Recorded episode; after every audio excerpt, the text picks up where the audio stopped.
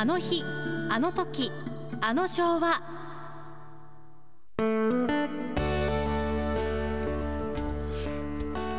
あのー、昭和ってか僕はね昭和って言うんだよな。あだか？世代によってアクセント違うのかな。うん。私昭和って言います。あそう、はい。僕昭和。あそうえー、えなんだお前いつの生まれだい？えー、俺？俺？俺？昭和。あ昭和の生まれあどっちでもいいのかな。ーそうです今日はね、はい。まあいろいろな昭和があります。香川県は高松は強盗町にお住まいの竹内さんえっ、とラジオネームがですね昭和のヒーローあいけない大好き。言っちゃった そう、はい。これ言っちゃったらいけないの？怒られちゃうの？そうですね、まあ、下の名前はまだ分かってないですけど。もあよかっはい。ここですね。あすはい。みません、昭和のヒーロー好きもうすぐ60、はい。ね。えーお便りを頂戴しましたのでこの「あの日あの時あの昭和」のお便りをご紹介します。昭和63年10月15日この日はプロ野球の名門南海ホークスが大英に球団譲渡。大阪から福岡への移転が決まりました。南海ホース南海ホークスが本拠地大阪球場でプレーする最後のホームゲームが行われました。3万2000人の大観衆が見守った南海対近鉄戦。この年リーグ優勝がかかっていた近鉄との激しいシーソーゲームの末に南海が6対4で勝利。試合後のセレモニーでマイクの前に立った南海最後の監督杉浦忠さんが「ホークスは不滅です。行ってまいります」と言っていたあの一言がジーンとしみました。ねえこれはもうねあのーほらえーホークスは不滅ですっていうのはええ。誰の言葉を引用したかというと、はい、長嶋茂雄さんのあの引退試合で、えー我が巨人軍は永久に不滅です」えーこの言葉を、えー杉浦さんが引用してるわけですね。はいえーというのは杉浦さんと長嶋さんは東京六大学野球の立教大学でピッチャー杉浦そしてサードを守守っていたのが長嶋さん。ああそうなんですうねん、であの仲良しだったんじゃないかな、うん、で、えー立教大学は当時東京六大学でも優勝優勝優勝を、えー積み重ねていた大変その強いチームだったのね。そうだったんですか。そうです。これはもう長嶋さんを筆頭にそうですね。プロ野球よりも東京六大学の長嶋さんの方が人気があったんだから。はあもうそりゃそう神宮球場超満杯よ長嶋だよっつって。長嶋さんを見に行かれてそうです、多かったんですそれぐらいあのスーパースターだったんですね。で、あの、えー昭和のヒーロー好きのもうすぐ60歳の、えー高松にお住まいの方は、南海ホークス。南海ホークスってのは大阪なんですよね。えで、えーこれがあーいろいろ球団の事情とか社長が変わるとかさまざまないろいろことがあって大英に変わったと。大英結局ホークスになったという、ええーその時の要するにエピソードを書いてくださっています。えーまあいろいろとあるんですけどもホークスファンということですね。で、えー実はえーと杉浦さん、ピッチャーだよね、で、はい。えー右投げで、アンダースローかサイドスローか、すごいピッチャーなわけよ。そうだったんですか。で長嶋さんもこれに負けちゃいけないって言うんで、サードで派手なパフォーマンスをして、で簡単に取れる球でも、ちょっと難しそうなパフォーマンスの動きをしながら、おっと難しい球だねと見せかけながら、ファーストへさっと投げる、普通のサードだったら簡単に取っちゃう球を難しそうに見せるのも長嶋さんだったんですよ。であの人に会いたいだって今日のテーマそうですねで僕はね、えーまあ、杉浦さんとはお会いしたことないんですけど長嶋茂雄さんとはあの、まあ、我々の世代にとっては憧れの長嶋さんですね。で岡山でシンフォニーホールに来られた時に偶然、えー僕はあの長嶋さんと、えーお話を1時間半えー聞く担当になりましてねお話ししたんですよ。貴重な。もうワクワクワクドキドキじゃないですよ、シンフォニーホールに長嶋さんが到着される、で、エスカレーターが、いや、エレベーターでスーッと楽屋の方に入ってくる時間まで決まってた。でえそのドアえーエレベーターがシュッと開くじゃないの。そこの瞬間濱家と担当ディレクターとそれからあれは岡山の青年会議所の、えー人たちだったからみんな整列して待ってたわけでドアドアがえシュッて開く長嶋さん登場。バーン。白いスラックス。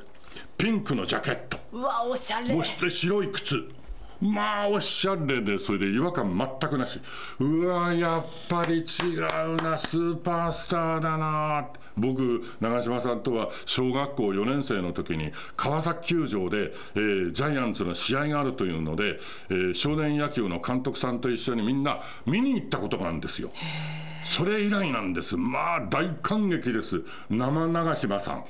はい、そしたら長嶋さんに名刺渡したんだよ。ええ。えーああの地元の放送局のあのははははは濱家と言います。おお、あ good ですねって言われました。 good あ good。長嶋さんあの英語で言う癖ついてんだよね。あ good ですね。あいいじゃない。えどうしたんですかって。あ beach house ですね。 in English はって言って。そうえやっぱり beach English ああえ私じじよく分かんなかったですあのね、はい。えー長嶋さんは英語で言う、え。えーなんかこう癖があるんです、はい。癖と言っていいでしょう、はい。それで僕は濱家ですと言いました。そしたら長嶋さんがあ good ですね。 beach house ですね。と言いましたあ濱家さんのだから名字をえっ、と英語で言ったっていうことですか、ね、そうですですよね。もうちょっと面白がってよ。なんか冷静にさつまんねえ話っていうようなニュアンスが来ちゃってさなんかこっち話しても全然盛り上がらなくなっちゃって。乗らな乗らなくなっちゃった。もうやめようか。いやいやダメです。あそれでね、はい。あの長嶋さんとずっと話してたら、ええ。まあ、当然ね、杉浦さんたちと野球を六大学でその合宿にいるわけですよ、はい。えー一緒に野球したとか、そんな話があるんだけど、なぜ長嶋さんが、ちょっとね、えーホークス話から離れますけども、ジャイアンツに行ったのか。で杉浦さんはホークスに行ったよね。はいで立教大学は卒業したら南海ホークスに行くというのが定番だったんだ。そうなんですか？そうで長嶋さんもいよいよプロ野球だなという時に南海ホークスが来ますよ。長嶋君、うちの球団来ないか、えー、いいぞ、強いぞ、三原監督がいて、それからあの中西太もいた、すごいとこだぞ。って。で長嶋さん、はい、当時は振り込みとかそんなんじゃないんだ、契約金、ええ。風呂敷包みに包んで現金を持ってくんだよ。で南海ホークスが来たって言って。え来て、それで南海ホークスがどどうだったんですか、いやいやいや、ジャイアンツもね、来たんだよ、濱家君ね。え、え、え、それで、あのジャイアンツが契約金すごかったんですか、じゃあ、えあの東京のジャイアンツ行ったって、違うんだ、あのね、南海ホークスはね、そうね、うーん、札束で言ったら、20センチか30センチか40センチか、どん。とあるんだよっつって、おじゃあ、すごいね、やっぱり、おジャイアンツはすごいじゃないの、どう？えーじゃああの、50センチ以上だったんですか、札束って言ったら、違うんだ、10センチぐらいかなって。えどうしちゃったんですか、そんな、えー、何、あの契約金少ない方行ったんですか？って、うん、なんでだと思う？って。言って、えー、なんでなんだろう？なんど、どうしちゃったんですか、実はね、うん、僕をずっと育ててくれた母さんが、茂雄、あんまり遠くに行かないでねって言ったんだ。そうだったんですかと南海ホークスは当時大阪だよ。でジャイアンツってのはあの東京だよ。そうですよねでな長嶋さんちは千葉なんだ。桜市なんだ。ああなんだお母さんが言われたからなんだけどうんそうなんだ。えどうしてですかって。うん僕はね野球を始めたきっかけが母さんなんだよって。へええー子供の頃野球をしようと思っても道具がなかったバットもグローブもユニフォームもそれからスパイクも帽子もない。そんな中で近所の広っ端でみんなで野球しようってことになったんだよっつって。おおそうですか。ところがねえー今だと、まあ、お金を出せばボールでもグローブでも何でも買えるだろう、お金を出してもボール買えなかったんだ、ないんだ、ないの、野球のボールが。へえ。人気だったから？違う貧しい時代だもう本当にうそうだったんんですね。それで母さんが「茂雄明日みんなと野球すんのかい?」うん。母さん明日そこの広っ端で野球すんだよ。三角ベースなんだ。一塁二塁三塁ホームじゃないんだ。ホームがあって一塁があって三塁があってセカンドないんだ。三角ベースで、ええ。で野球すんだよって言ってバットはってババットはさ棒があるから大丈夫だよって言ったら母さんが「よし違う明日の朝までお母ちゃんが作ってあげる」って。手作り？じゃあ何ですか？あの最初野球する時のボールはお母さんが作ったんですがそうなんだ。そうなんだ。そうなんだよ。何でボールを作ったと思う？新聞紙。はあ。お母さんがポーンとその話が出た途端にタンスに向かった。嫁入りの時に持ってきたなんか俺講談帳になってた。そうですね。嫁入りの時に持ってきた。帯だ。お。タンスから帯をポーンと飛び出して取り上げるとハサミをズバーッと入れた。その帯でタコ糸でボールを帯で作った。明日の朝までに作っといてやっから。あの茂雄寝なさいっつって。で寝てた。そして朝起きたらちゃんとお母さんが裸電球の下で作ってくれたボールが置いてあった。それが野球の僕の最初なんだ。でこの母さんが野球を要するにすることを手助けしてくれた。そのボールにはあのね、うーん、浜井君、まだ僕覚えてんだけど、カラーで覚えてんだよって言うから、カラーで覚えてるとか、白黒で覚えてるっていうのがよく分かんなかったんですけど、そのタコ糸には、ちょっと茶色い色がついてた。ちょっと滲んでる。これは、母さんの血だ。針でチクッと出して、いたっそれ覚えてんだ。で、そういう野球をする時の最初のきっかけ、ボールを作ってくれたのが母さんだ。その母さんを裏切ることはできないだろう。だ母さんが、茂雄、あんまり遠くに行かないでね、と言ったのがわかるかい。それで僕はジャイアンツに決めたんだって。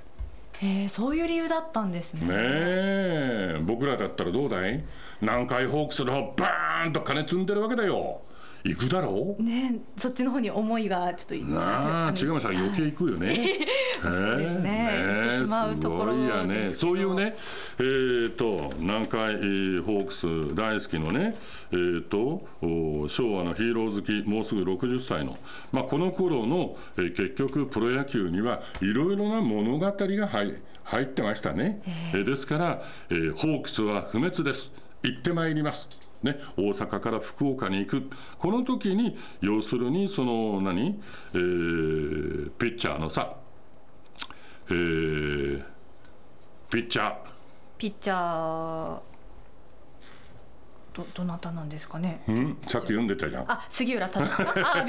杉浦さんが、はいはい。ね、長嶋さんがやっぱり影響をいろんなあ選手にも与えていたんだなって。え今日はあの杉浦さんとかホークスの話、えーちょっと中途半端になっちゃいましたけども、えー長嶋話をですね昭和の要するにあの日あの時の話で貴重なお話ですよ。そうですね長嶋さんとお会いして実際に。それでね長嶋さんねうちの息子の、えー携帯電話あったんだよ。あー、えーっとあのジャイアンツの携帯電話が。それ長嶋さんに預けてあのサインしてもらっていいですかって言ったら長嶋さんが「おおいいですよ」っつってピンクのおブレザーのポッケに入れてたの。で帰りに返してくんないんだよ。そしたらあのポッケに入れたまんまうちの息子の携帯電話と一緒に東京へ帰っちゃったんだよ、長嶋さんらしいやね。そしたら、長嶋さんのマネージャーから濱家さん、すいません、長嶋がポッケに入れたまんま帰っちゃいましてっつって、ちゃんとその携帯電話にサインをしてきたもサインをしたものも送り返してくださいました。わあ素敵な本当方えですね、ーすみません、半分僕のあの、えープロ野球の、まあ、長嶋さんの思い出話になっちゃいましたけども、このコーナーでは、あの日、あの時、あの昭和、あなたの昭和、出来事、思い出をお待ちしております。宛先アモーレ AMORE アットマーク RSK.CO.JP ファックスは086-232-2515えーおはがきでもお待ちしております。700-8580アモーレマッタリーの木曜日。あの日あの時あの昭和まで。あの日あの時あの昭和でした。